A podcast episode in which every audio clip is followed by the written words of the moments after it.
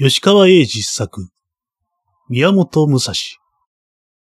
これより読み始めたいと思います。第一編は、地の巻より。鈴。一。どうなるものか。この天地の大きな動きが。もう人間の個々の振る舞いなどは、秋風の中の一辺の木の葉でしかない。なるようになってしまえ。竹蔵はそう思った。カバネとカバネの間にあって、彼も一個のカバネかのように横たわったまま、そう観念していたのである。今、動いてみたって仕方がない。けれど、実は体力そのものが、もうどうにも動けなかったのである。竹蔵自身は気づいていないらしいが、体のどこかに、二つ、三つ、玉が入っているに違いなかった。夕べ、もっと詳しく言えば、慶長五年の9月14日の夜中から明け方にかけて、この関ヶ原地方へ土砂降りに大雨を落とした空は、今日の昼過ぎになっても、まだ低い密雲を解かなかった。そして、伊吹山の背や、美濃の連山を巨来する、その黒い密雲から時々、さーっと、尻四方にもわたる白雨が、激戦の後を洗ってゆく。その雨は、竹蔵の顔にも、そばの死骸にも、バシャバシャと落ちた。竹蔵は、恋のように口を開いて、花柱から垂れる雨を下へ吸い込んだ。末後の水だ。痺れた頭の芯で、かすかにそんな気もする。戦いは、味方の負けと決まった。金吾中納言秀明が敵に内容して、東軍と共に、味方の石田三成をはじめ、浮田、島津、小西などの陣へ、逆さに矛を向けてきた一天気からの総崩れであった。たった半日で、天下の持ち主は定まったと言える。同時に何十万という同胞の運命が目に見えず刻々とこの戦場から死死孫孫までの宿命を作られてゆくのであろう。俺も、と竹蔵は思った。国に残してある一人の姉や村の年寄りなどのことをふとまぶたに浮かべたのである。どうしてであろう。悲しくも何ともない。死とは、こんなものだろうかと疑った。だが、その時、そこから十歩ほど離れたところの味方の死骸の中から、一つの死骸と見えたものが、不意に首を上げて、竹藩と呼んだので、彼の目は歌詞から覚めたように見回した。槍一本担いだ霧で、同じ村を飛び出し、同じ主人の軍隊について、お互いが若い光明心に燃え合いながら、この戦場へ共に来て戦っていた友達の又八なのである。その又八も17歳、竹蔵も17歳であった。おお、またやんか。答えると、雨の中で、竹やん、生きてるか？向こうで聞く。竹蔵は精一杯な声で怒鳴った。生きてるとも、死んでたまるか。またやんも、死ぬなよ。犬死にするな。くそ、死ぬものか。友のそばへ、また八は、やがて懸命に張ってきた。そして、竹蔵の手を掴んで、逃げよう、と、いきなり言った。すると竹蔵は、その手を反対に引っ張り寄せて叱るように、死んでろ死んでろまだ危ないその言葉が終わらないうちであった。二人の枕としている大地が釜のようになり出した。真っ黒な人馬の王列が時を上げて関ヶ原の真ん中を吐きながら、こなたへ殺到してくるのだった。旗差し物を見て、又八が、あ、福島の隊だ慌て出したので、竹蔵はその足首を掴んで、き倒した。バカ死にたいか？一瞬の、後だった。泥に汚れた、無数の軍馬のすねが、旗のように脚側を揃えて、敵方の甲冑武者を乗せ、長槍や陣頭を回せながら、二人の顔の上を、踊り越え、踊り越えして駆け去った。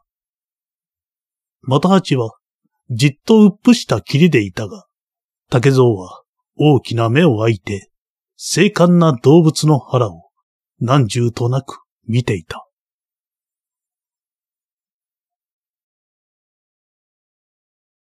二、おとといからの土砂降りは、秋荒れのお別れだったと見える。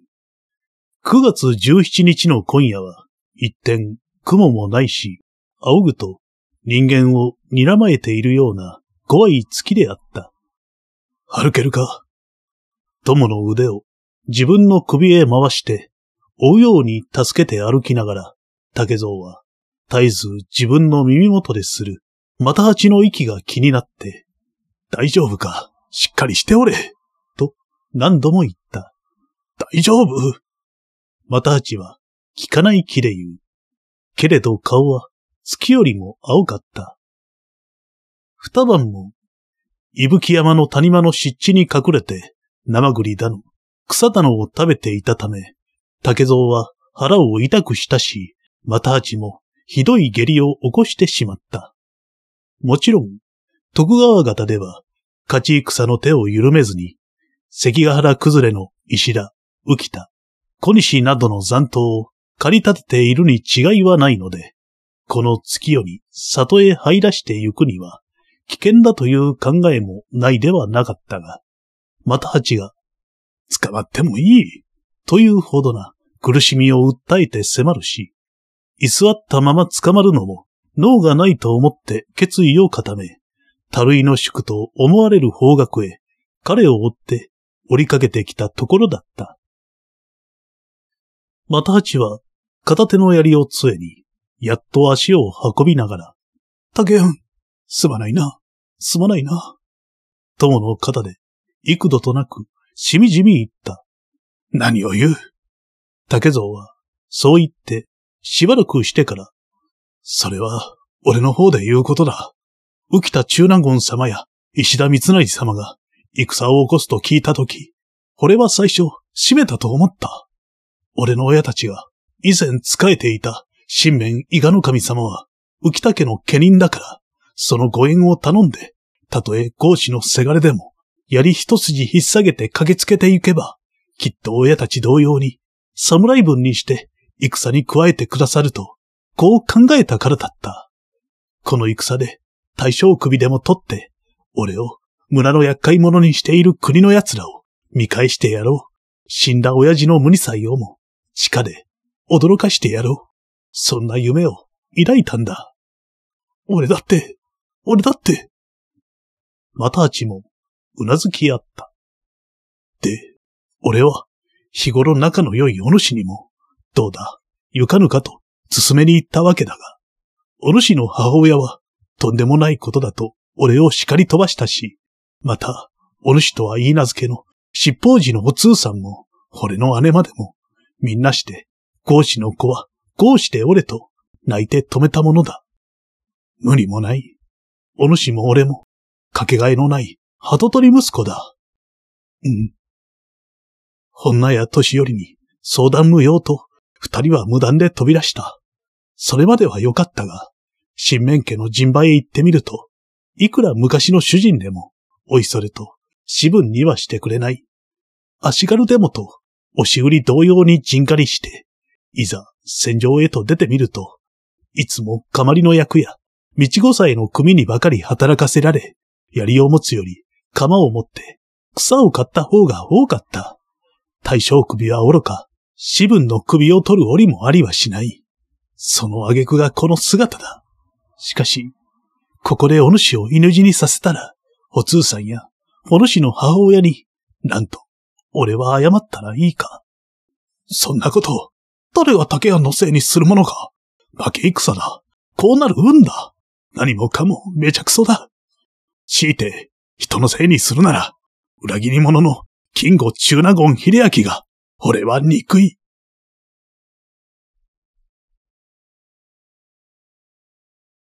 三。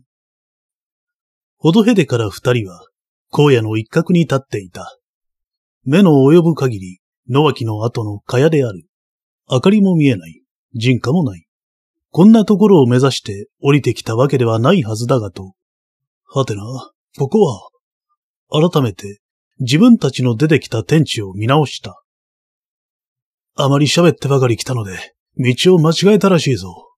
竹蔵がつぶやくと、俺は、こいつ川じゃないか？と、彼の肩にすがっている、またちも言う。すると、この辺りは、おとつい、浮田方と、東軍の福島と、小早川の軍と、敵のいいや本田勢と、乱軍になって戦った後だ。そうだったかな俺もこの辺りを駆け回ったはずだが、何の覚えもない。見ろ、そこらを。竹蔵は指さした。野脇に伏した草むらや白い流れや目をやるところに、おとといの戦で倒れた敵味方のカバネが、まだ一個も片付けられずにある。茅の中へ首を突っ込んでいるのや、仰向けに背中を小川に浸しているのや、馬と重なり合っているのや、二日間の雨に叩かれて、血こそ現れているが、月光のもとに、どの皮膚も死魚のように色が変じていて、その日の激戦ぶりを忍ばせるに余りがあった。虫が鳴いてら。竹蔵の肩で、また八は病人らしい大きな息をついた。泣いているのは、鈴虫や松虫だけではなかった。また八の目からも白い筋が流れていた。竹やん、俺が死んだら、七宝寺のお通を、お主が生涯持ってやってくれるかバカな。何を思い出して急にそんなことを。俺は死ぬかもわからない。気の弱いことを言う。そんな気持ちでどうする？お袋の身は親類の者が見るだろう。だが、お通は一人ぼっちだ。ありゃ、赤子の頃、寺へ泊まった旅の侍が、置いてきっぱなしにした捨て子じゃと言った。かわいそうな女よ。竹やん、本当に俺が死んだら頼むぞ。下り腹ぐらいで、なんで人間が死ぬものか、しっかりしろ。励まして。もう少しの辛抱だぞ。こらえておれ。農家が見つかったら、薬ももらってやろうし、楽々と寝かせてもやれようから。関ヶ原から不破への街道には、宿場もあり、部落もある。竹蔵は用心深く歩き続けた。しばらく行くとまた、一部隊がここで全滅したかと思われるほどな死骸の群れに出会った。だがもう、どんなカバレを見ても、むごいとも、哀れとも、二人は感じなくなっていた。そうした神経だったのに、竹蔵は何に驚いたのか、またちもぎょっとして足をすくめ、あと軽く叫んだ。類々とあるカバネとカバネの間に、誰か、ウサギのように速い動作で、身を隠したものがあった。昼間のような月明かりである。じっと、そこを見つめると、かがんでいる者の背がよくわかる。のぶしか？とは、すぐ思ったことだったが、意外にもそれは、まだやっと、十三四歳にしかなるまいと思われる小娘であって、つづれてはいるが、金蘭らしい幅の狭い鉢の清帯を締め、たもとの丸い着物を着ているのである。そして、その小娘もまた、こなたの人影を、いぶかる者のごとく、死骸と死骸との間から、賢い猫のような瞳を、じっと、いむけているのであった。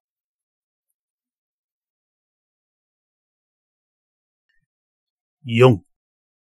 戦が病んだと言っても、まだすやりや姿なはこの辺りを中心に、付近の山野を残党狩りに駆け回っているし、獅子は随所に横たわっていて、帰国収集と言ってもよい、新戦場である。年派も行かない小娘が、しかも夜、ただ一人月の下で、無数の死骸の中に隠れ、一体何を働いているのか。怪しんでも怪しみ足りないように、竹蔵と又八とは息を殺して、小娘の様子をややしばし見守っていた。が、試みにやがて、こら竹蔵がこう怒鳴ってみると、小娘の丸い瞳は明らかにビクリと動いて、逃げ走りそうな気振りを示した。逃げなくてもいい。おい、聞くことがある。慌てて言い足したが、遅かった。小娘は恐ろしく素早いのである。後も見ずに向こうへ駆け出してゆく。帯の紐か、たもとにつけている鈴でもあろうか。踊ってゆく影につれて、なぶるような良い根がして、二人の耳へ妙に残った。なんだろう。呆然と、竹蔵の目が夜のさぎりを見ていると、もののけじゃないか？と、またあちは、ふと身震いした。まさか。笑い消して、あの丘と丘の間へ隠れた。近くに部落があると見える。脅さずに聞けばよかったが。二人がそこまで登ってみると、果たして人家の明かりが見えた。不破山の尾根を広く南へ引いている沢である。明かりが見えてからも、十丁も歩いた。ようやくにして近づいてみると、これは農家とも見えぬ土塀と、古いながら、門らしい入り口を持った一軒建てである。柱はあるが朽ちていて、扉などはないもんだった。入ってゆくと、よく伸びた萩の中に、母屋の口は閉ざされてあった。お頼み申します。まず、軽くそこを叩いて、夜分、恐れいるが、お願いのものでござる。病人を救っていただきたい。ご迷惑はかけぬが。ややしばらく、返事がない。さっきの小娘と家の者とが何か囁き合っているらしく思える。やがて、戸の内側で物音がした。開けてくれるのかと待っていると、そうではなくて、あなた方は関ヶ原のお中途でしょう小娘の声である。キビキビという。いかにも、私どもは、浮田勢のうちで、新面伊賀の神の足軽組のものでござるが。いけません。補充度をかくまえば、私たちも罪になりますから。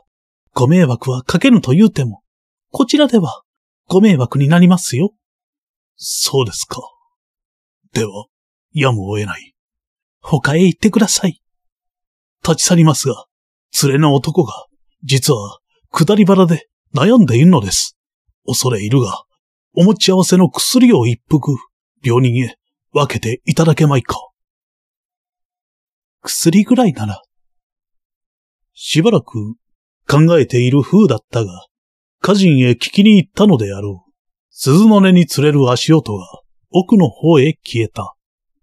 すると、別な窓口に人の顔が見えた。さっきから外を覗いていたこの家の女房らしいものが、初めて言葉をかけてくれた。明美や、開けておあげ。どうせお中度だろうが、雑表なんか五千儀の感情には入れてないから、止めてあげても気遣いはないよ。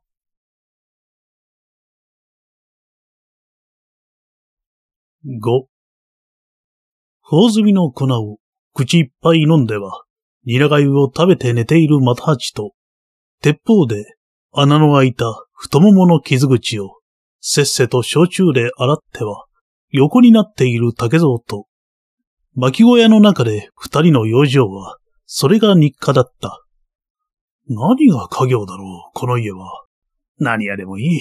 こうしてかくまってくれるのは、地獄に仏というものだ。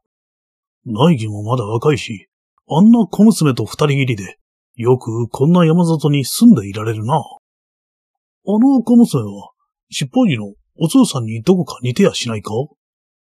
うん、可愛らしい子だ。だが、あの京人形みたいな小娘が、なんだって、俺たちでさえも、いい気持ちのしない死骸だらけの戦場を。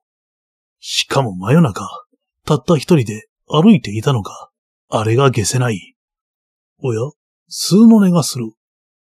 耳を澄まして、明美というあの小娘が来たらしいぞ。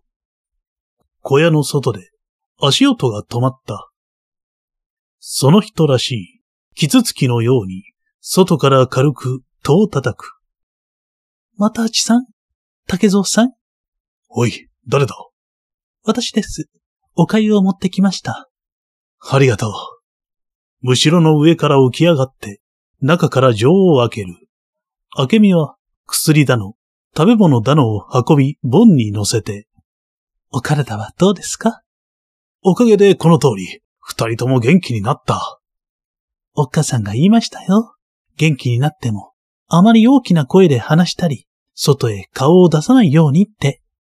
いろいろと、かたじけない。石田三成様だの、浮田秀家様だの、関ヶ原から逃げた大将たちが、まだ捕まらないので、このあたりも、五戦記で、大変な厳しさですって。そうですか。いくら雑表でも、あなた方を隠していることがわかると、私たちも縛られてしまいますからね。わかりました。じゃあ、おやすみなさい。また明日。微笑んで、外へ身を引こうとすると、またちは呼び止めて、あけみさん、もう少し話していかないか。いや。なぜおっかさんに叱られるもの。ちょっと聞きたいことがあるんだよ。あんた、いくつ ?15?15? 小さいの。大きなお世話？お父さんはいないの？家業は？うちの商売のこと？うん。もぐさ屋？なるほど。焼いたのもぐさは、この土地の名産だっけな？いぶきのよもぎを春に飼って、夏に干して、秋から冬にもぐさにして、それから、たるいの宿場で土産物にして売るのです。そうか。もぐさ作りなら、女でもできるわけだな。それだけ？用事は。いや、まだ。あけみさん？なに？この間の晩、俺たちがここの家へ初めて訪ねてきた晩さ、まだ死骸がたくさん転がっている戦の後を歩いて、あけみちゃんは一体何していたのだい？それが聞きたいのさ。知らない？ピシャッと戸を閉めると、明美は、たもとの鈴を振り鳴らして、母屋の方へ駆け去った。